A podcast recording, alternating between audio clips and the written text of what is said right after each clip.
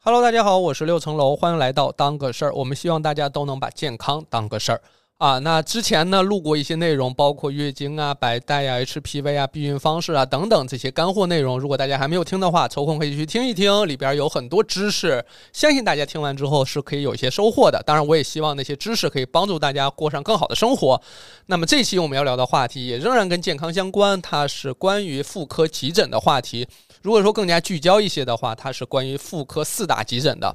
那这些内容呢，关键时候它确实可以救命。包括我们也说马上要放假了嘛，如果在假期遇见这些情况，如果说你听过这些知识，大致了解一些，心中有个数。关键时候确实，我不夸张，确实能救命啊！因为它确实涉及到一些急诊的情况。那反过来来讲的话，我也确实看到网上有很多信息说，这个为什么现在年轻人都这么怕死？我觉得这个话题就有点问题，就是谁不怕死？年轻人、这个孩子、老人都怕死。那怕死这件事情呢，就会。督促我们或激励我们去了解一些相关知识，甚至可以去主动获取一些能救命的知识。所以这也是我们这一期能够落地或者说能够来录的一个很核心的原因哈。那讲到妇科的四大急诊，它分别是这个黄体囊肿破裂、宫外孕破裂啊，然后再加上这个卵巢囊肿递扭转和这个急性盆腔炎等等，这四个其实是我们关注的妇科四大急诊。当然还有其他急诊。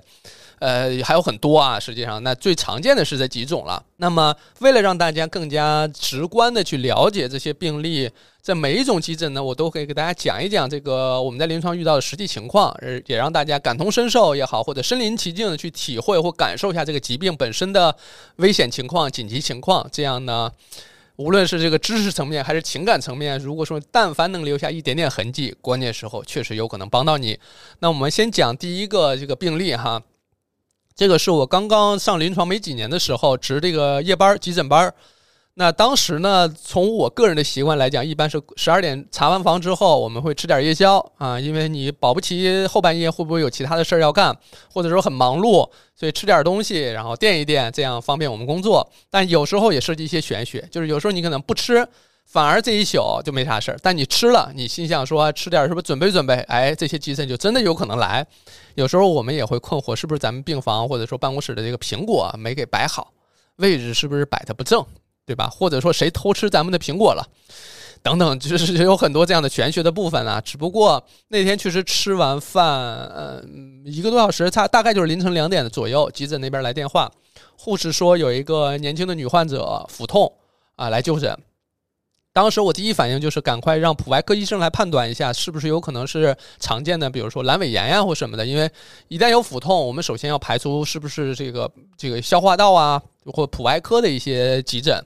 如果不是的话，尤其是女患者，那大概率可能跟妇产科相关，所以先排查一下。然后与此同时，我跟护士说：“我说咱们能不能去量个心率，然后测个血压，我们看看他的基础情况。”聊完之后放下电话，我就往急诊走。在路上呢，这个护士又打来电话，因为那时候拿的是小灵通。就可能很多人都不太知道什么是小灵通了啊。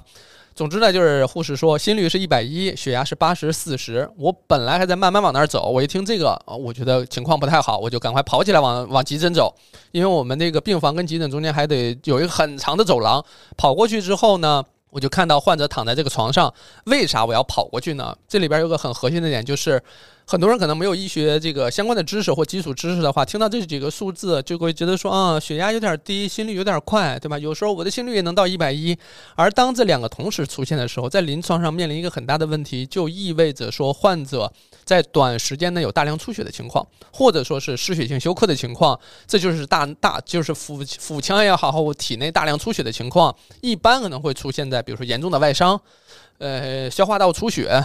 或者说我们说的妇科急诊等等这些情况，它具体表现呢，其实跟我走到床旁去看患者的时候基本是一致的啊，就是一个是皮肤很苍白，然后眉头紧紧皱，然后呢出汗，再加上呼吸急促，并且再结合心动过速啊，包括血压降低等等这些情况，这通常就意味着有大量出血的情况。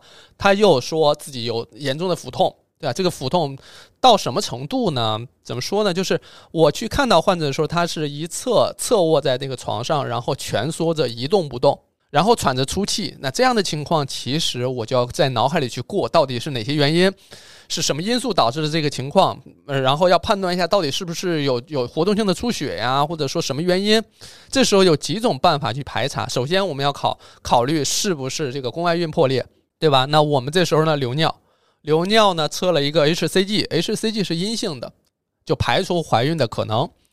然后呢，那个时候的医院呢其实是急诊没有 B 超的，就有些医院有急诊 B 超，那很好；有的可能就是医院还没有急诊 B 超。那这时候怎么判断腹腔内有没有出血，或者说出血的一个情况呢？我们当时有一个操作叫做阴道后穹窿穿刺。什么叫阴道后穹窿穿刺？就是拿一个没有小臂那么长啊，一半小臂那么长的一个针，从阴道的后穹窿穿刺到了腹腔的最低点，也就是道格拉斯窝。在那个点，因为血液嘛，如果有活动性出血的话，这个腹腔内出的血，它不就流到最低点了吗？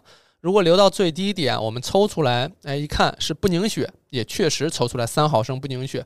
抽出这个血之后呢，我们一看，哦，是不凝的，就是说体内还在新鲜的血一直在往外流，情况很紧急了。因为你如果说不紧急找到出血点，然后止血，这个血会一分一秒当中都在流动。一直在流啊，你不知道它流多少，对吧？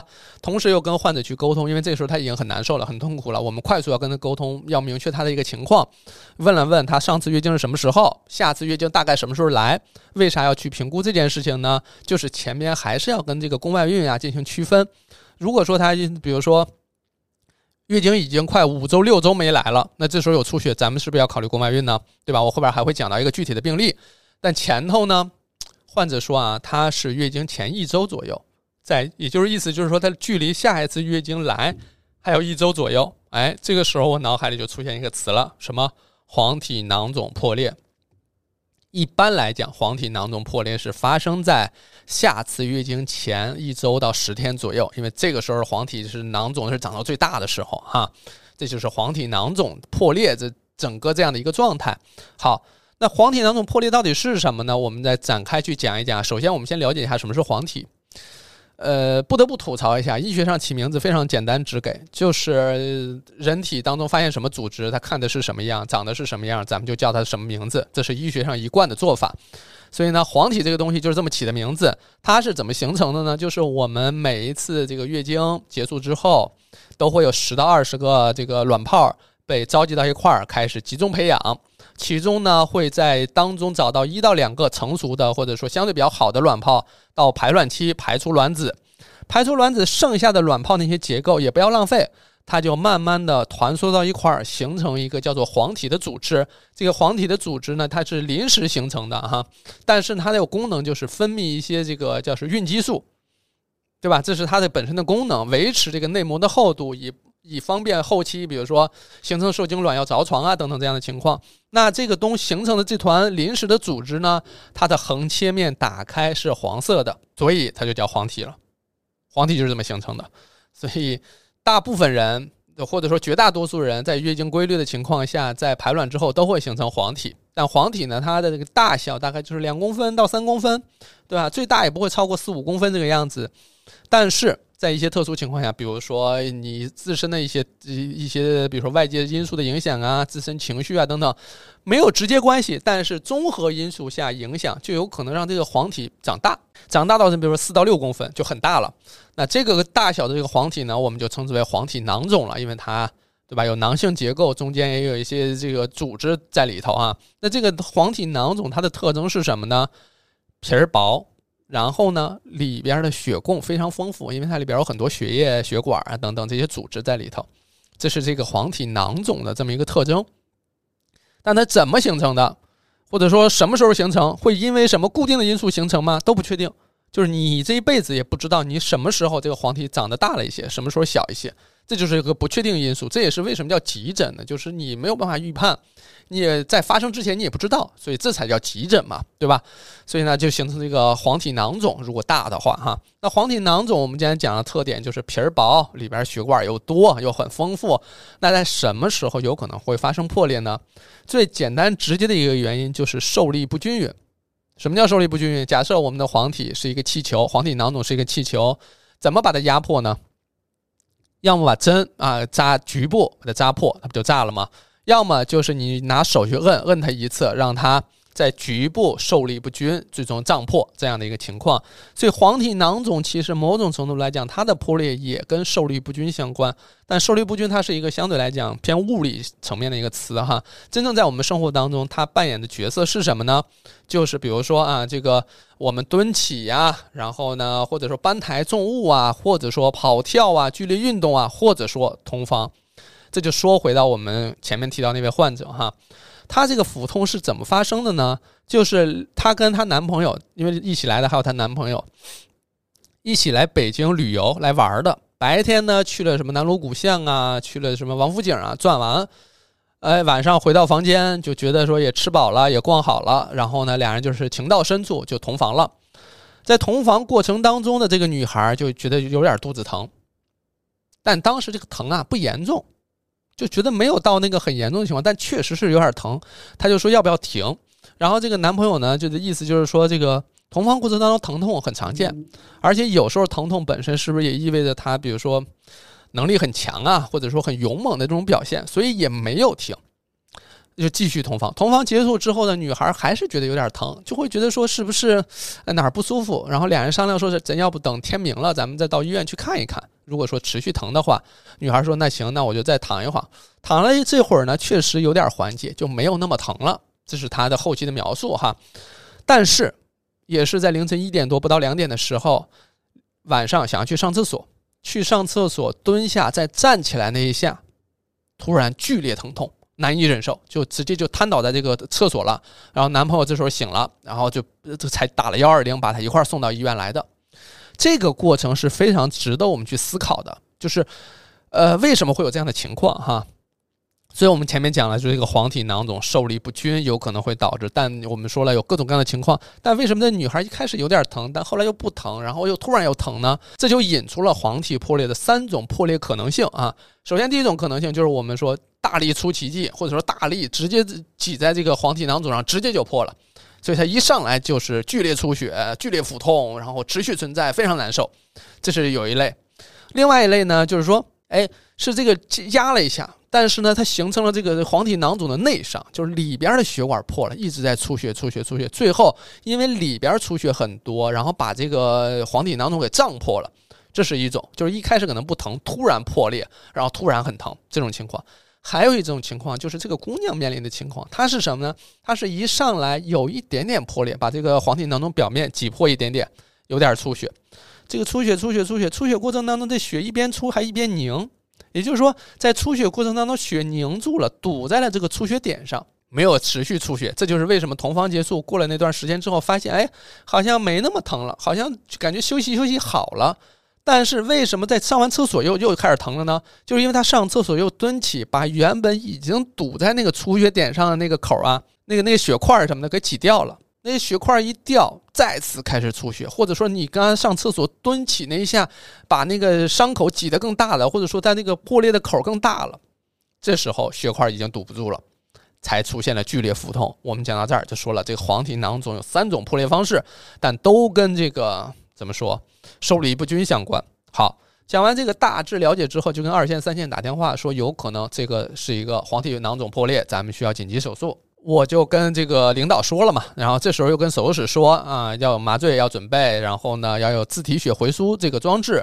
什么意思？就是我腹腔内出了大量的血，又是新鲜的血液，这个呢也没有其他的这个杂质进去哈，主要就是因为血管出血嘛。那这样就可以采用这个自体血回输，就是说把血抽出来，通过这个机器过滤，再重新输回到体内，尽量减少身体的失血量，对吧？但同时又跟输血科打电话，咱们赶快需要有至少有两个单位的血，我们待会儿可能要取，就在跟这个整个全院吧，或者说手术室在进行沟通安排，因为。说实话，要做一个急诊手术，几乎是全院所有的力量调动起来去做这一台手术，能把人救起来，对吧？你单靠一个医生或俩医生是不够的。所以呢，我们就是说，哎，赶快找这男朋友进来，让主任过来去谈话，交代手术风险呀。你要这个，这时候就是唯一一个家属，你的家属要签字啊。但这时候面临一个很核心的问题，或者说是我们意外的一个情况，就是这个男孩他不签字。他说这个情况这么严重，然后我们前面讲的手术风险，他说这个有可能死亡，那个有可能造成不可不可逆的影响，或者说有可能要切除什么之类，他很害怕。所以这男朋友呢，就当时就拒绝签字。这个时候，很多人会说啊，这拒绝签字，那怎么救命要紧呀？或者说你你要你要批评这个男孩子什么的？说实话，在临床根本就顾不上，顾不上去搭理他。他说他签不了字，或者说拒绝签字，我们下一分钟我们就要跟院办打电话，跟院医院打电话说这个患者家属不签字怎么办？医院那边直接说让科主任签字，科主任签字，然后紧急做手术。这前后也就三五分钟的样子，我们就这个事儿就解决了。在大家想象当中，可能家属不签字怎么办？命还救不救？我们在临床的工作，救命要紧这四个字是放在第一位的。任何事情都是救命，救命是第一位，对吧？主任主任签了字，然后我们就推着这个床往那个手术室那电梯走，有专门的去手术室的电梯。我们到那儿的时候，手术室电梯门已经打开，里边那个管理人员已经把门开好，等着我们进去了。到手术室门口，已经有人把门打开，我们就直接往里推，然后我们直接往病房、往那个手术室的里边推。麻醉师也准备好了，自体回输装置也准备好了。当时在路上，苏血科也打电话说：“你们随时要血，随时打电话，我们随时可以送上去。”等等，那一刻你就感觉这是我我不知道大家平时看那种超级英雄的电影，这种其实就是我理解的超级英雄，在那一瞬间需要救命的时候，所有科室、所有相关科室、所有工作人员都 stand by。都全程准备好，就是做这个手术，那种还是有很强大的后盾，有巨大的支持的那种感觉哈。好，那到手术室呢，我们打开腹腔，大概肚子里得有一千五不到两千的血，就是这个对于肚子来讲的话，就已经是汪洋大海了。就是你进去之后，就是。我不知道你们有没有看过《楚门的世界》那个电影，就是楚门最后从那个划着小船在那个海上的时候，就是在一个巨大的腹壁的穹窿当中，因为做的是腹腔镜手术，穹窿当中你一望无际全是血海，对吧？都是血。然后我们先吸血，然后吸那些血块，找这些组织，过程当中光找这些就已经挺费劲的了。实际上组织结构并没有说有很大问题，因为这个患者以前也没有做过手术，然后解剖结构也很清晰，但是因为全是血。非常影响你视野的情况下，你就要先把这些血都吸干净。然后我们看到了子宫，找到了输卵管，输卵输卵管的一端是那个卵巢，卵巢上有个很大的带有破口的一个囊肿破裂了，还我们就是腹腔镜下看它还在咕咕呃呼呼往外冒血嘛，这种情况。然后呢，那些血液的它存在于腹腔的各个地方，它会在这个肠管之间呀，然后那腹壁上要沾着血，这些血其实在血管当中。当然，对我们身体是很重要的。但是，当它出现在腹腔当中的时候，它的问题就在于说它是异物，它会引起我们腹腔、腹壁、肠道的疼痛啊、难受。这也是为什么我会血液会引起腹痛的一个原因了哈。那后续操作当然就很简单，没有太复杂哈。呃，我这边说的这个复杂或者说简单，是对比像什么卵巢癌、宫颈癌，或者是巨大的癌症、盆腔扩形术、细胞减灭术等等那种更复杂的癌症手术。相比它是比较简单的，但但是说实话，对吧？手术其实没有简单的嘛。你对比需要做手术，其他那些不需要做手术，或者说没有的构成要做手术的那些，可能会相对来讲更简单一些。只不过在众多手术当中，这个后期的操作就简单，出现这个找到出血点，止血、凝血，然后清洗腹腔，然后关腹，这就结束了。只不过在这个过程当中，我们确实感知到一点很重要的事情，就是。我们下来其实也讨论过这个男孩的问题，就是为什么不签字或者怎么着？这个确实也，嗯，你很难讲这个人在那一刻想的是什么。当然，后续他也来病房看病患者呀，或者什么。但是这个女孩后来的爸妈也来了嘛，就是这根本就没让这男孩进。然后也是我印象应该是他爸，就女孩他爸应该是跟那男孩在那个小花园里，应该是训了一训了一顿话，还是怎么着？反正是后续反正就没这男孩，男孩就没再出现了。那我们说回来，就是在里边，当然现实情况当中有很多特殊情况或个体的情况，但我们不得不说，你在关键时刻把这个健康或自身健康的守护，你是没有办法寄托在任何人身上，你只能靠自己。关键时候是你得靠自己。如果说这个女孩在同房过程当中体现了有点疼痛、有点难受，又想到说，又又想到说自己有可能是在下次月经前一周左右，也听过关于这个黄体囊肿破裂的这个病例情况的话。或许呢那个瞬间，他脑海里闪过“黄体囊肿破裂”这四个字。抱歉，或许在那一刻，他脑海里闪过；或许在那一刻，他脑海里闪过了六个字“黄体囊肿破裂”。他有可能就会说：“哎，那我要到医院去我要去让医生看看一看，做个 B 超看一看。如果说那血块堵在那个出血点上，没有继续出血，那我在医院里观察观察，然后对吧，吃点抗凝药啊，或怎么着，或者说缓解缓解，治疗一下就好了呀，就没有后续的急诊手术了，对不对？就有可能会避免这件事情。这是当时的情况。如果说你确实知道的话，哈，啊，当然后期我们在网上把这个病例讲给大家，或者是分享出来的时候，有很多人也是，呃，心目中留下了这样的一个印象。可能记得不清，可能具体细节记不清，或者说可能知识记不清，他就只记得这个这个男朋友根本就没签字，然后非常愤怒，对吧？你哪怕只记得这一点，你也能想起曾经有过一个病叫做黄体囊肿破裂，对吧？那关键时候就能救到大家。呃，确实也有人，就是他看过这个之后呢，他他有印象，他后来遇到这个情况，他就紧急到医院去了。他第一时间想到这个，他第一时间到医院去，医生就可以进行一些保守治疗，就不用手术嘛。这种情况。也确实遇到过，有读者给我反馈，当然很感谢他信信任我做的内容了啊。好，那有人就会问到说，你讲的这个黄体囊肿这么可怕，发生之前我也不知道，那我有没有办法去预防，或者怎么着？嗯，稍微悲观一点讲，就是没有办法预防，它在真正发生之前你是不知道的，你是不知道它要发生。它如果说提前能给你一个信号，比如说像咱们前面讲的，比如就是阴道炎什么的，它可能会体现在什么白带有点异味啊。或者是有点瘙痒啊，它会给你信号，让你提示有点异常。而这个，当它出现的时候，如果说我们讲的是两种那种非常剧烈的，或者说突然的破裂出血，那你真的来不及说所谓的预防。那你说有人说，那我能不能想办法让我的黄体不要长到那么大，不要长到那个囊肿那么大呢？坦诚的讲，它为什么长到那么大，现在都没有研究很清楚，只能说有一些相关因素，但是是不是那些相关因素就是必然相关，也不一定。也就是说，你把你生活中生活当中所有能够遇到、预见到的或者想象到的，你都想象到了，也未必能预防。当然，本身这个黄体囊肿破裂剧烈的、严重的这种这种情况，可能百分之二、百分之三的发生概率就没有那么高。所以，但是呢，它确实紧急情况是就是足够引起我们重视的，但它发生概率确实没那么高。但对于女性这一生来讲的话，你可能要来月经，比如说你从十几岁开始来月经，你到五十岁绝经，当中有三十多年、四十年。都来月经，你每一个月经周期当中都会形成一个新的黄体，因为我们说了嘛，形成这个黄体是一个临时性的细胞组织，对吧？它到这个月经结束之前，这个黄体它自己就萎缩掉了啊，它就消失了。等到下一次排卵之后，又会形成一个新的黄体，就是你你这肯定可能有很多个黄体的版本，黄体一点零版本、二点零版本，它有不同的版本，每次我都会形成新的，每次也都不一样。比如说有一些患者呢，就是。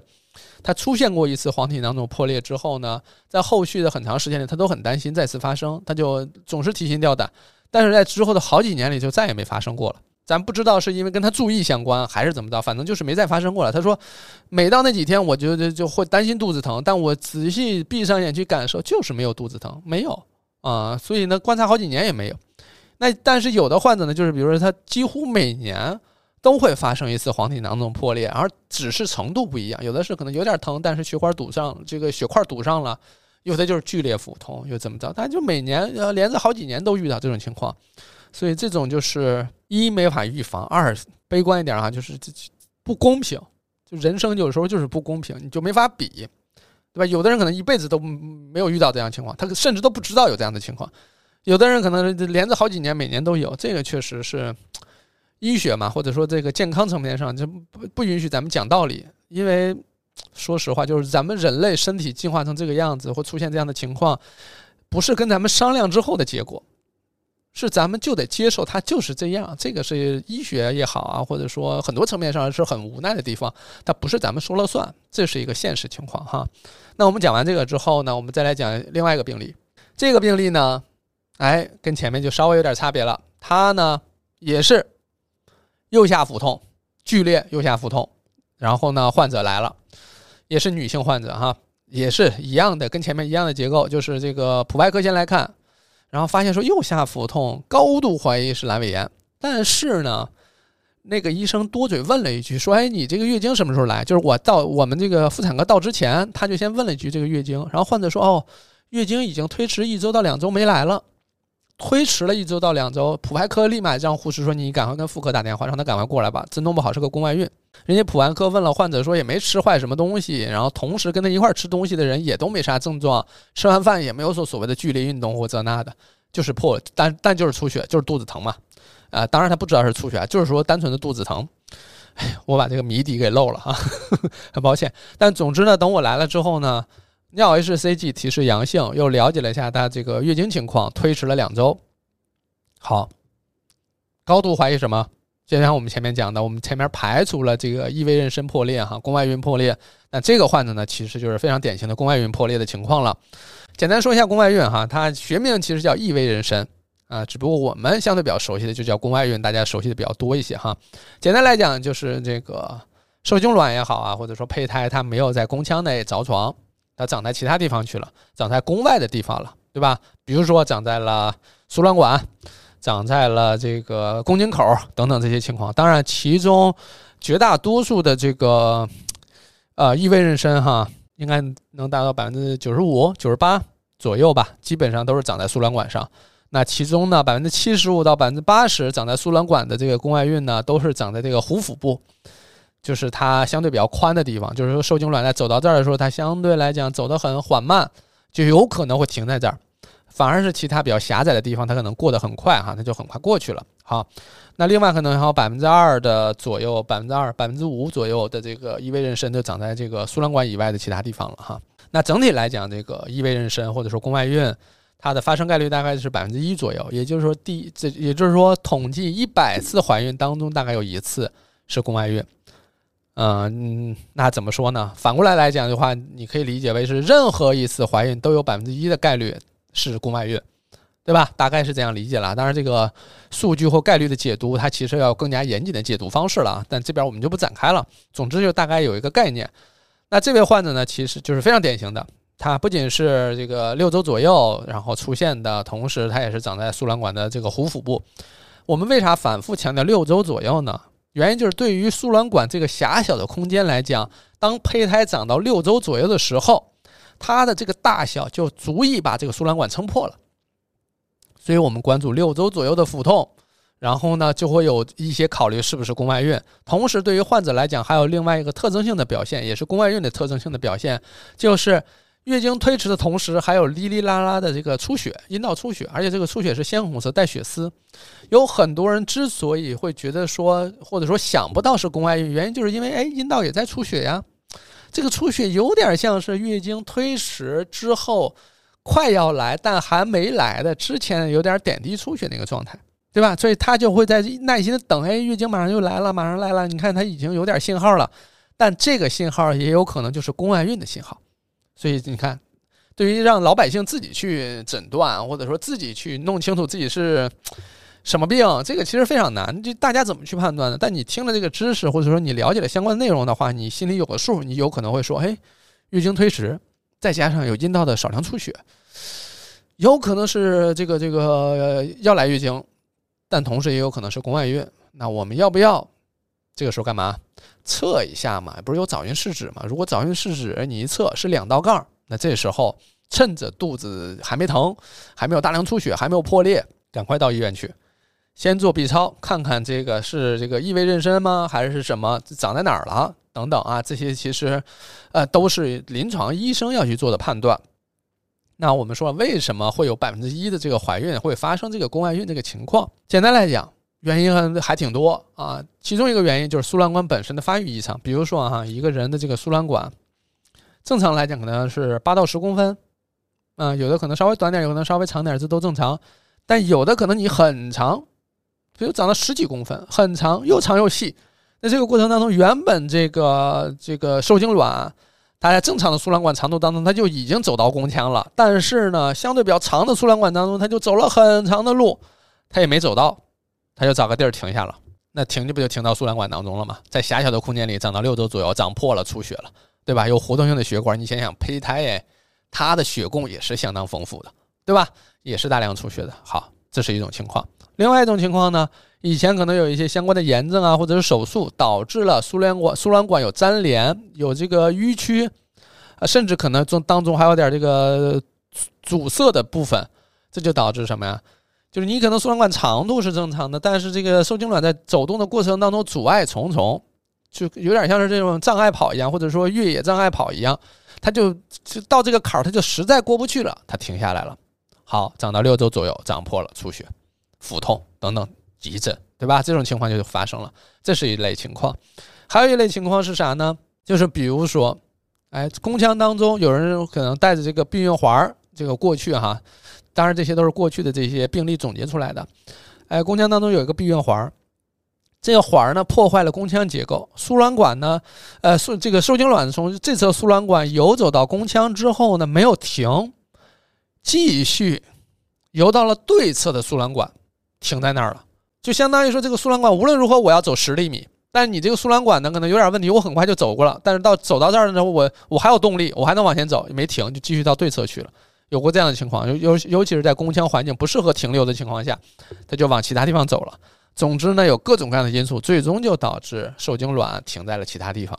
当然，我们也有说啊，说有的可能宫腔很大的，导致这个输卵管这个受精卵从输卵管当中走下来之后，直接又继续往下走，停在这个宫颈口上了，或停在这个宫颈管内了，等等都有很多。当然也包括说，比如说有的人可能这个子宫以前做过剖宫产，或者说子宫本身有做过手术，上面有一些伤口或者有一些瘢痕，那这些受精卵可能就停在这个瘢痕上，或停在一些这种肌层上等等。当然，这个发生概率就非常非常低了，这些合起来也就不足百分之二、百分之五的样子，绝大多数都是在输卵管当中了。所以，那有人问说，那我的输卵管我怎么判断它正常不正常呢？理论上来讲，绝大多数都是正常的，嗯，绝大多数你不查它也是正常的。那如果说有异常怎么办呢？异常你每年去做一个妇科 B 超，其实大概率有可能看见，尤其是如果是异常的话就能看见。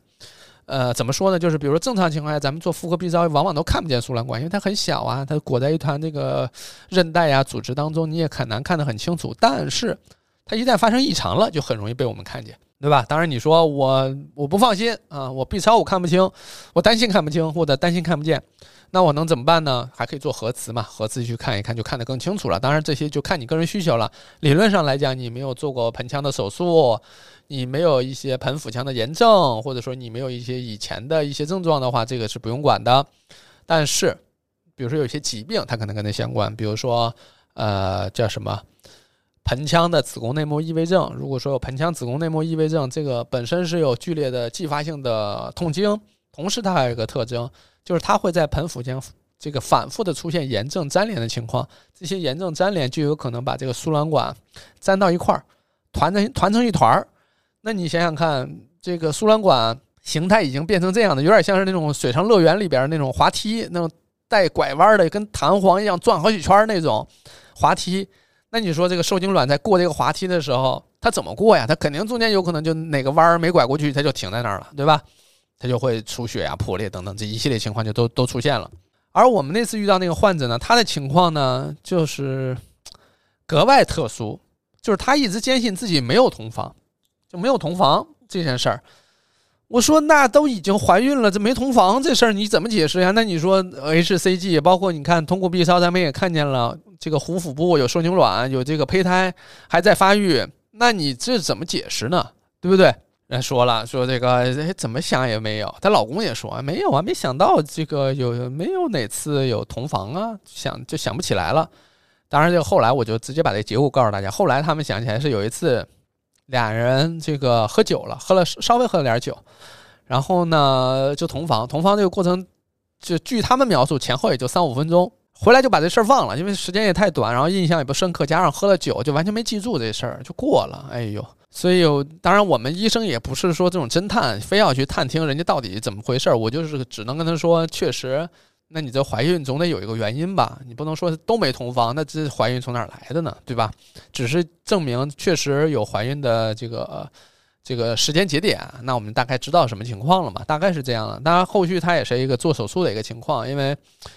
破裂，腹腔内出血，但只不过它这个破裂很快，它就是一块破裂之后立马就出血，然后他就因为因为是住的离医院也不远，所以他就很快到医院来了，然后我们就急诊做手术，急诊做手术仍然一模一样，跟我们前面讲的那个病例一样，全院 standby 都是紧急的，然后各个绿色通道都打通都打开，然后我们去做这件事情。其实整个后续手术一个多小时不到两小时，出血也没那么多，术后恢复也挺好。啊，然后，但这个手术本身是我们进去看的时候，就是这个输卵管已经完全破裂了。那个破裂呢，怎么说？你就是把这个破裂口你给它缝上，把这个输卵管你保留了，那么下次如果说没有做避孕，或者说再次发生怀孕，仍然可能还在这一侧，仍然是宫外孕。因为这个宫外孕啊，它确实还有一个特征是什么？就是再次发生宫外孕的概率，它就是比普通人高，因为你已经发生过一次了。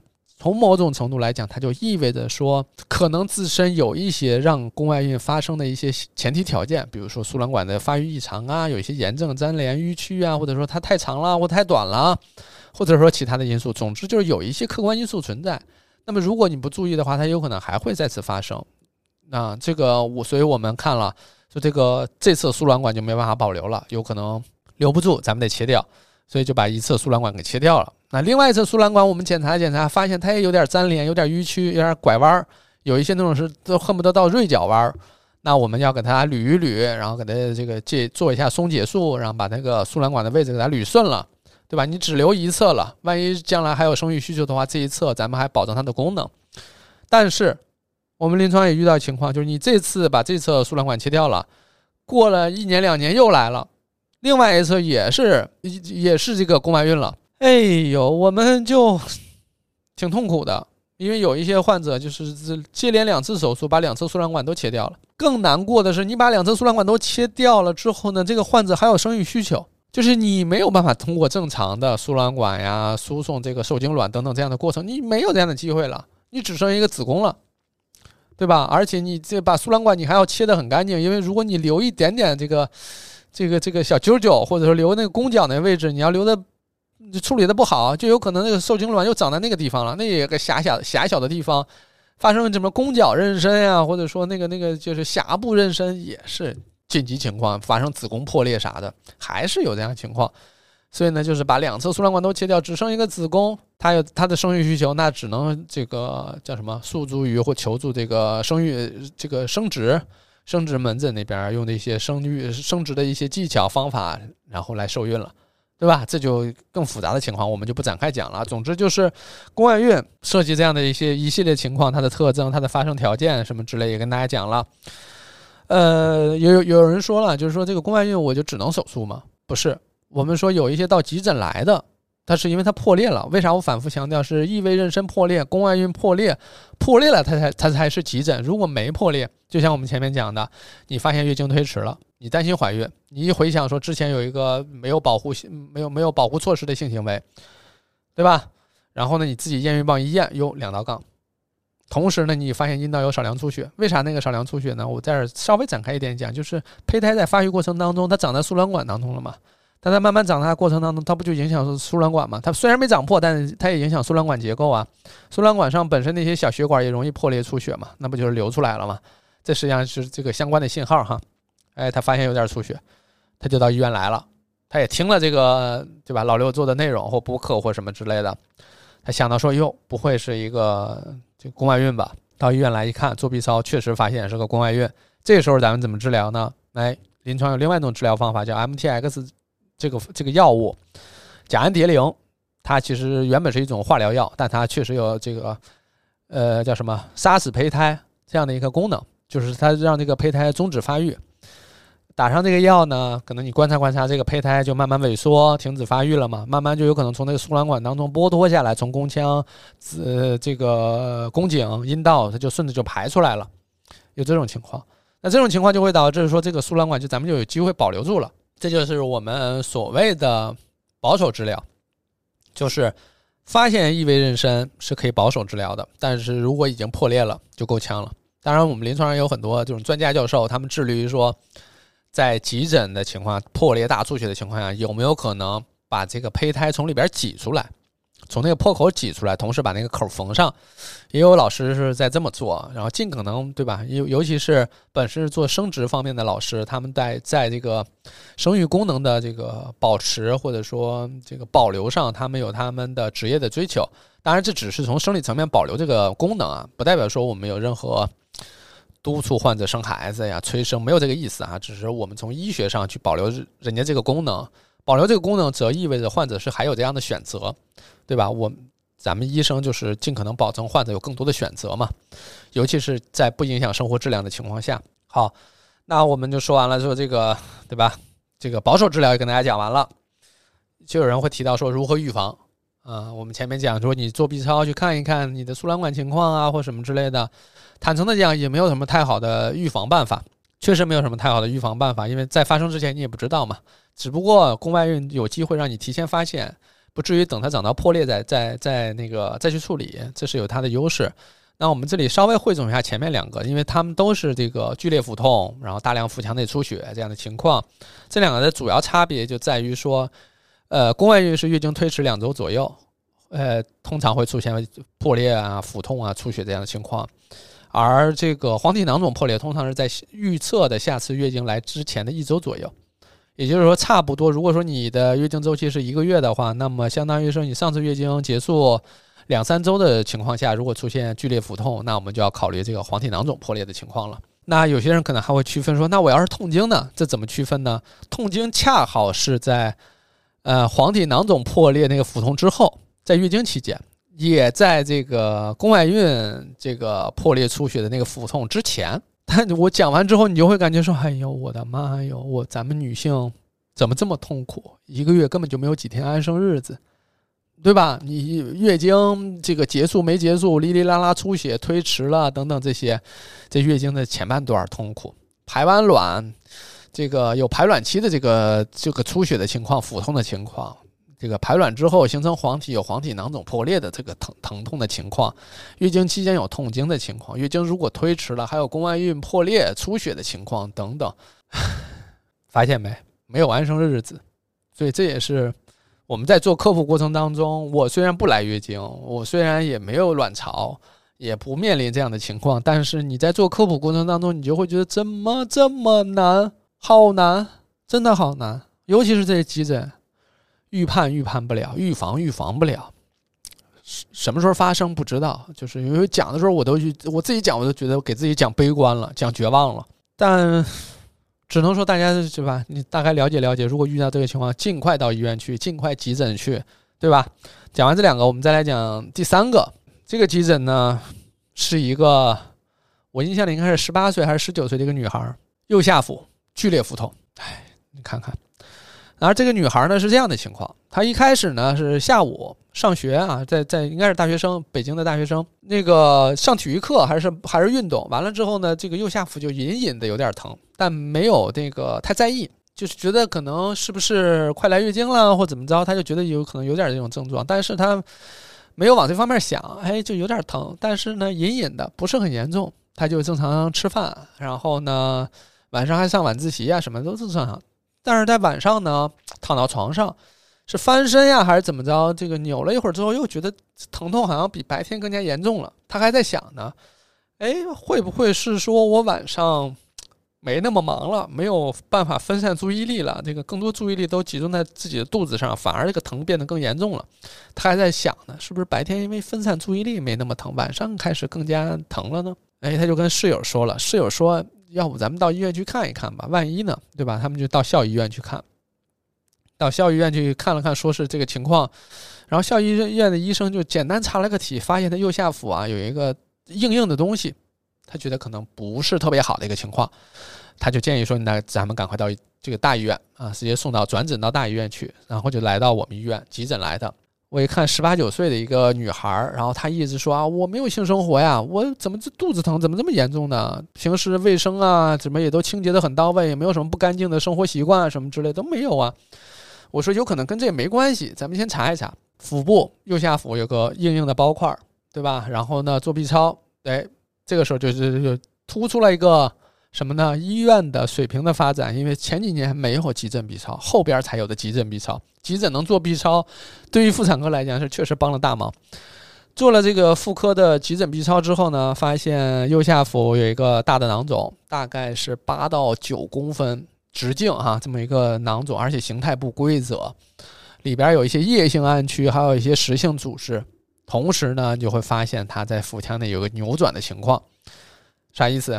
哎，这就是第三个妇科的急诊，叫做卵巢囊肿递扭转啊。这个卵巢囊肿递扭转它引起的腹痛呢，跟前面两种不一样，因为它没有出血的情况，或者说出血很少。呃，不像前面心率这个增加呀、血压降低呀，然后呼吸急促啊、面色苍白啊，没有这些表现，它就是疼。而且这个隐隐的疼这件事情吧，呃，有逐渐加重之的这个趋势，但他自己又觉得说好像没有到那种疼到难以忍受，或者说一动不敢动的情况，就是这么一个状态。但是呢，我们看了看那个 B 超，发现说，哎，这个囊肿啊，首先高度怀疑是这个畸胎瘤，因为有液性暗区啊，有一些实性组织啊，包括有一些细细碎的这种这个回声，是啥意思呢？这个之前我们有一期播客也讲了，呃，畸胎瘤它里边就是组织很混杂，源自于卵巢当中的一些什么生殖细胞啊，它的这个发育里边可能会有一些分化出一些头发呀、牙齿啊、骨骼呀、脂肪啊、头皮呀等等这些。分泌呃，就是分化出很多这样的组织。这一方面说明它是一个高分化的组织，就是它几乎不不太可能是恶性的。越是恶性的，越是分化的不清楚，一团哈。这个分化的很清楚，说明它是一个相对良性的，但是长得很大啊，八九公分直径哈。那同时呢，它还有个特点，因为你看里边有异性暗区，有头发，有骨骼，有牙齿什么的，就代表着说它的这个重心是不均一的，或者重心不在中间，它可能会偏向一侧。这就会导致这个囊肿啊，在肚子里有可能会自己滚动起来，比如说在运动啊、跑跳啊、仰卧起坐呀、做瑜伽呀等等这些的时候，它有可能让这个囊肿发生扭转。在这个扭转过程当中，如果说刚刚扭一点点，你是没有感觉的。对于患者来讲的话，就有可能他前几天就扭了，但他一直没感觉。啊，你可能比如说这个这个囊肿他扭了三十度，那对于咱们人体来讲，扭三十度其实没什么感觉的，没没什么影响。但慢慢的，他在这个方向上继续扭，扭到一百八十度，哎，这时候可能就有点影响血供了，对吧？你扭扭扭扭到一百八十度，这些血液不就有可能会阻挡的血管不就被压迫了吗？继续扭，有可能扭到三百六十度或怎么着，继续扭，慢慢这个疼痛会越来越严重嘛。然后呢，缺血啊、坏死也开始出现了，然后刺激腹壁开始出现肚子疼，有的就有我们能能能看到能拧到。有拧到七百二十度的，有拧到什么一千四百四十四度、一千四百四十度的。这个我当时我印象里就是给我的印象特别深刻，就是记这些数特别像是我们当时因为要写病历嘛，要写这个手术记录，就是有点像是那个跳水啊或体操那种记录它那些转体，那转体转了多少圈，然后记了多少度等等这些。我们当时我最开始上临床时候，我说这个拧成麻花了，这个我我导师就说你这就是你这不行，你这太不专业了，对吧？说这吐就吐槽我在会上还批评我说你不能这么写，你你要写出具体拧了多少什么之类的，就更加严谨，医学上嘛。所以感谢导师对我当时的非常严严格或者说严谨的教育，这个是后期对于我科普也好就很关键了。就是至少一开始你接触的知识是严肃的，是认真的嘛？对，所以他可能有的拧了好几圈儿。在拧的这个圈儿越多，去血的时间越长，是不是就意味着这个这个囊肿血供减少了？然后，但是这个囊肿是长在卵巢上，它就面临另外一个问题，就是这个这一侧的卵巢有可能坏死。如果说严重的坏死，或者说时间很长了，那这个卵巢它就保留不住了，它就可能最终就要切掉了。所以这个患者来的时候，我们一看 B 超的情况，再加上那个扭转的情况不好。嗯，当然，我不是说只有这个畸胎瘤会发生卵巢囊肿低扭转，还有其他的一些囊肿也会。但它的特征就是，当这个囊肿本身形态不规则，当它的重心不均一，偏向一侧的时候，就更容易在腹腔内滚动起来。在一些跑跳啊、转身呀、运动的这过程当中，它就可能出现。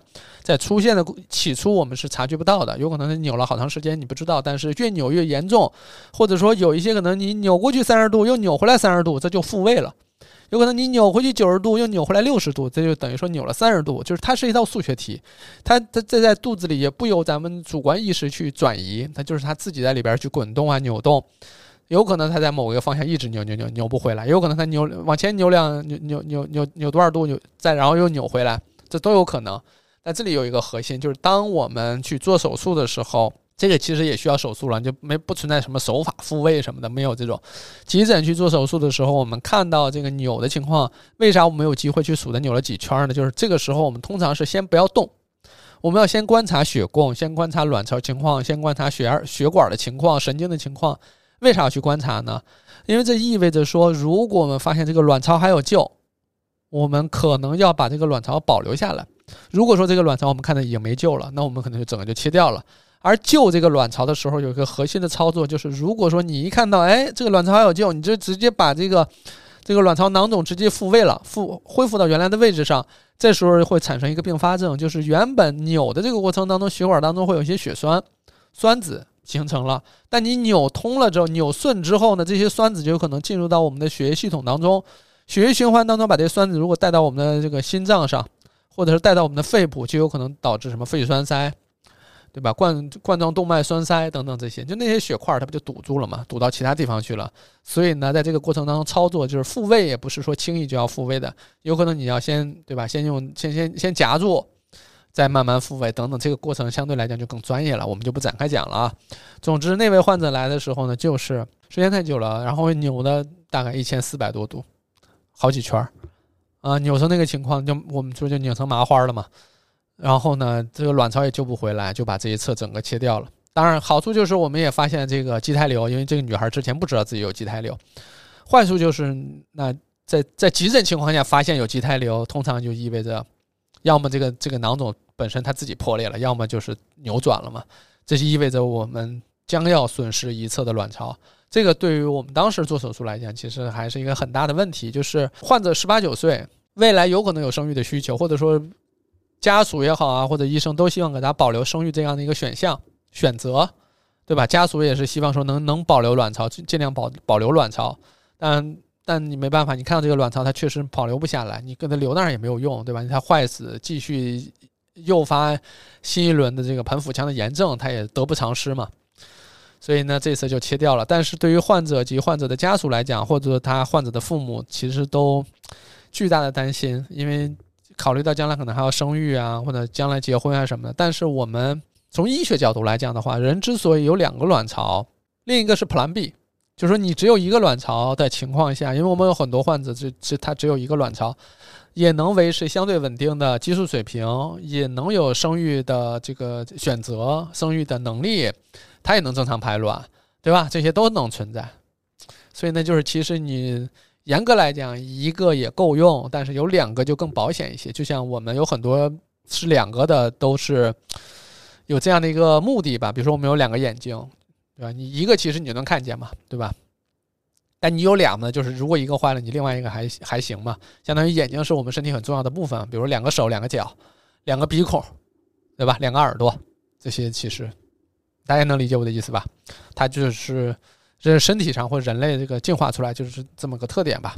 那我们说这个卵巢囊肿递扭转，这个能不能预防？哎，这个说实话是有办法预防的。为啥呢？就是你如果每年都做 B 超，你都知道你自己有个囊肿啊。这个囊肿呢，就我们看看它的大大小啊，看看它的形态。有一些呢，其实并不是说必须要做手术，对吧？有一些囊肿它确实是病理性的囊肿，但通常也不需要做手术，因为它没什么影响，就放在那儿，你可以。对吧？可以择期手术了，等于说，需不需要做手术？有时候需要医生判断，也也要结合患者的需求了，对吧？所以但它本质上是一个择期手术，它就不是一个急诊手术。你可以，对吧？甚至放假，或者说你，呃，也不能说闲着没事儿，或者说你你觉得说，哎，我希望解决我身体内这个隐患，那我就找个时合适的时间点，我去给他做了。这都可以，这都叫择期手术啊！它不像我们前面的那个黄体囊肿破裂呀，或者宫外孕破裂，那是急诊手术，你对吧？你没有办法再说我等到明天我再做吧，不可能，就是立马要做的哈。那你能发现这个卵巢囊肿，然后第一时间给它做掉，这其实就很大程度上就预防了这个卵巢囊肿递扭转这件事儿了，对吧？你你你对吧？没有囊肿可扭转了，你怎么你不就没有这个情况了吗？只不过很多时候大家是不知道的，或者说没有预料到。当然我们在临床上也遇到一些更加。嗯，特殊的情况吧，就是确实长了一个卵巢囊肿，然后扭转了，然后很疼，然后是按照卵巢囊肿递扭转来找我们的。嗯，我们就发现，然后自己做了这个手术，我们会发现这个卵巢囊肿递扭转，这是一个对这位患者来讲是一个好消息，让我们提前发现这个囊肿它是一个恶性的嘛，就是我们提前发现有这这是个恶性的，它虽然 长得没多大，但是通过扭转让我们知道它的存在。然后我们发现它是恶性的，然后避免这个恶性肿瘤进一步发展，然后进一步转移啊或什么的，就是更提早的让我们发现了。这从某种程度来讲，这个地扭转这件事情还还等于说救了患者一命。从某种程度哈，那我不知道我前面有没有讲到这个扭转到底是这个地扭转到到底是怎么形成的？就是囊肿啊，就跟这个长的是输卵管呀什么之类，它是它是连在一块儿的嘛。它就有点像是我们那个以前玩那个不叫玩玩的，或者电视上看那种流星锤，一头是那个囊肿，另外连连那个条带一样的东西，条带有时候是韧带呀、输卵管呀、血管啊什么的，它就扭转、扭转、扭转，转转到一块儿之后拧成麻花，就就坏死，大概是这个样子哈。好。那我们讲了这个卵巢囊肿地扭转，它能预防或怎么着哈，就是还是有一些这方法的。当然，如果说你发现的很早，稍微有点疼的时候，你就到医院去，它有可能还还可以保守治疗，对吧？有可能给你复位就好了，对吧？不一定非要切掉。嗯，当然，这个病核心就是在保证能保保住这个卵巢的情况下，尽可能让患者，呃，降低未来复发的可能性啊，或者说把囊肿解决啊等等这样的情况了。那完了之后呢，我们再讲第四个。第四个呢是一个前面都是一些，呃相对年轻的患者，然后呢第四位呢是一个中老年的患者，他来的时候呢就是剧烈腹痛，然后来了之后呢查血压高了一些，心率也高一些，嗯，我们看了看情况呢会发现说，还有他一个特征性的表现就是体温增加了，嗯，那体温增加对于我们来讲说肯定是要第一时间考虑炎症的情况了，对吧？而且体温增加本身也伴随着心率增加，其实就是你体温每增加一度，你的心率会多跳十下每分钟，这是一个相关因素了哈。这个虽然没那么重要，但是你可能大概了解一下。那这个急性盆腔炎呢，在过去其实很常见，但现在这个社会上，尤其是在很多稍微好一点的城市吧，或者说在城市化的这个生活当中，其实急性盆腔炎发生概率是低了很多。因为急性盆腔炎它的一个发生条件是。呃，过去卫生条件不好，就是可能有人常年不洗澡，然后对于女性来讲的话，也没有日常清洁的习惯，再加上同房前后也没有清洁等等类似这种，就很容易导致这个炎症的长期存在，并且逆行感染，比如说阴道炎或者是外阴炎，逆行感染到宫腔，感染到输卵管附件，然后进入到盆腔引起的一个呃盆腔炎。呃，当然很多这个读者或者说听众。听到这里，有一些可能会惊讶，说啊，难道我们的盆腔是跟外边通着的吗？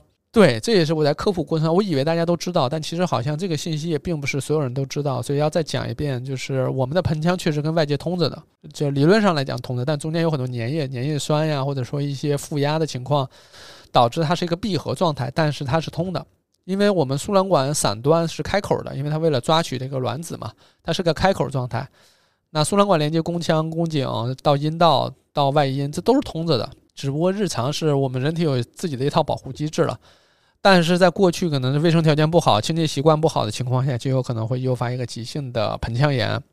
那急性盆腔炎在过去确实很常见，那近些年确实越来越少了。而且出现盆腔炎也大部分都是中老年患者会多一些，他们并没有像现代这样的一些医疗健康的一些教育，或者说本身对于这方面。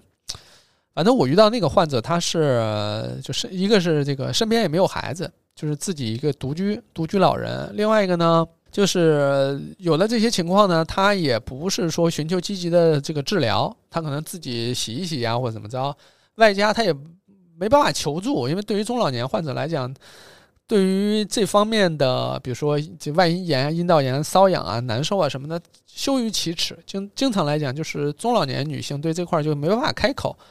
他哪怕身边是有孩子、有伴侣，他也很难讲，这是一个现实情况，所以他就忍，他就把原本的一个可能简单的是一个炎症，然后慢慢的拖成这个这个慢性的炎症，然后慢性炎症又又逆行感染，感染到这个宫颈、宫腔，最后进入到盆腹腔，那盆腹腔呢变成一个那样的环境，又很适合细菌滋生，导致这个急性盆腔炎，然后到医院来呢就是发热嘛。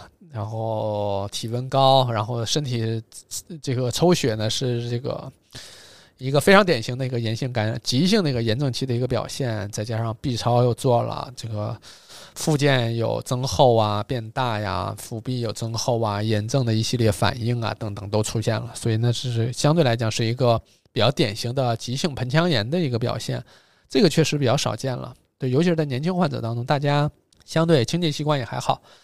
呃，反过来，可能更多的年轻患者面临的问题是过度清洁的问题。这个我们在以前的内容里也讲过，过度清洁也是破坏阴道菌群平衡，导致一系列炎症发生，对吧？但，呃，过度不清洁也有可能有炎症的情况，但这个确实少见，所以我们就放到最后讲嘛。那家里如果有中老年患者出现，比如说体温增加、下腹疼痛、坠痛这种情况，你可能要考虑是不是至少附件炎呀、盆腔炎、急性盆腔炎等等这种情况。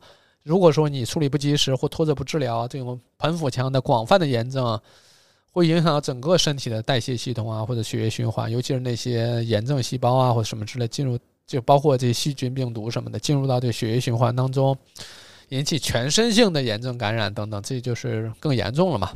总之呢，这部分相对比较少见，所以放在最后讲。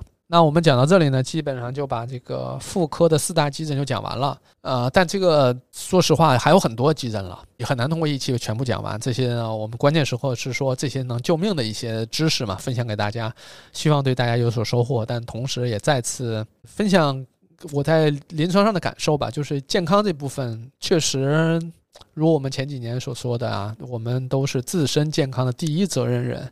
就你很多时候你得靠自己。你说我寄托于别人，或者说让别人替我照顾我的健康，我觉得别人的关心、别人的照顾或什么的锦上添花，它是有一些帮助。但是因为对吧，我如果身边有很多爱着我、在意我健康的人，那当然很好啊，我也很开心。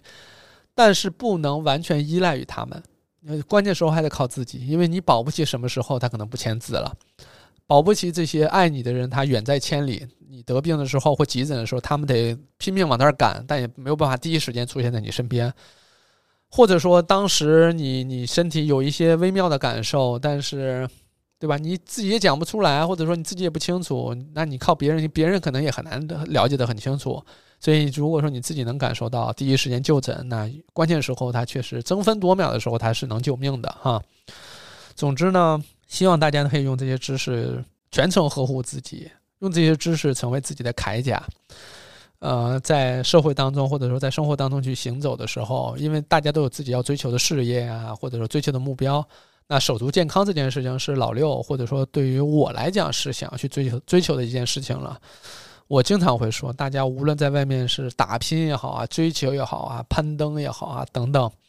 它都不是你一朝一夕就能实现的，很多都需要你长期持续稳定的投入，而这个长期持续稳定的投入的一个前提就是你身心健康，你保持健康，不会在不需要在这些地方额外的再去花很多时间精力去照顾啊或什么之类的，那你就可能专注在你的事情上嘛。嗯，但我们能做的就是帮大家守住好这个健康这条底线，你无论坚持什么，你无论要做什么，长期去做的话，都把健康守护好。这很关键，而我能做的就把这些知识也好、病例也好都告诉大家。总之呢，希望大家都能健康。当然，我不希望大家遇到了。如果真的遇到的话，想想这些知识，或者说大概有个印象的话，关键时候能帮到你。呃，那我们这期就讲到这里，感谢大家的收听。以后我们还会继续分享更多的干货内容，因为你也看到了，我们这个播客正式换成了我六层楼的那个头像——草莓头像。如果你说你有什么想要听的，想要展开去讲一讲的话题或者知识点，你都可以在评论区告诉我。我们下期再见，我是六层楼，我爱这个世界，拜拜。